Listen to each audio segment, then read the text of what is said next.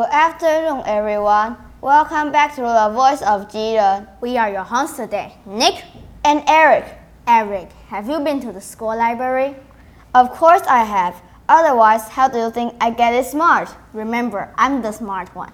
Huh, but have you read an English book there before? No, why would I? Because there's more knowledge in English than in Chinese. What else do you think we learn English for?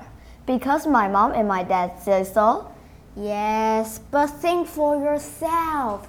And lies for your ignorance. Today, I would like to share an English book that I like with you, Eric. What? You mean this book you bring with you? Boring. No, it's not. The Wonderful Wizard of Oz is an adventurous story with beautiful writing. Here, this is my favorite bit. Read.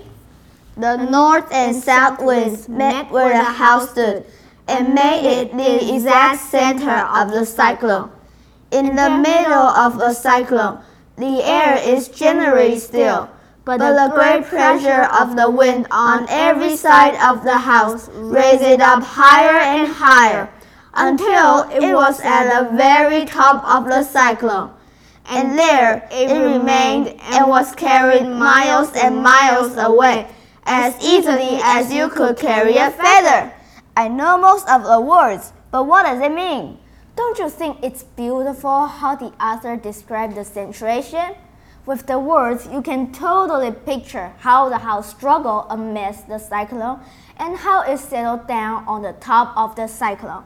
Just keep reading. Now I'm intrigued.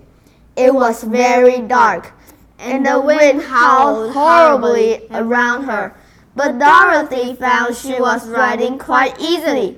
After the first few rolls around, and one other time when the house tipped badly, she felt as if she were being rocked gently, like a baby in a cradle.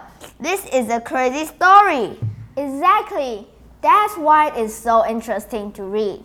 The adjectives, the verbs are like pieces of puzzles. It might not make much sense individually, but together they make a magnificent picture. I guess I can see it now. It is quite amazing as long as you use some of your imaginations. Reading in English is challenging, but what you experience from reading and your imagination is unlimited. You can start with baby steps. Picture books with easy words can really help. Sure, I think I'll give it a try in the library next time. Thanks for sharing, Nick. My pleasure. That's it for today. See you guys in the library. Bye bye. bye, -bye.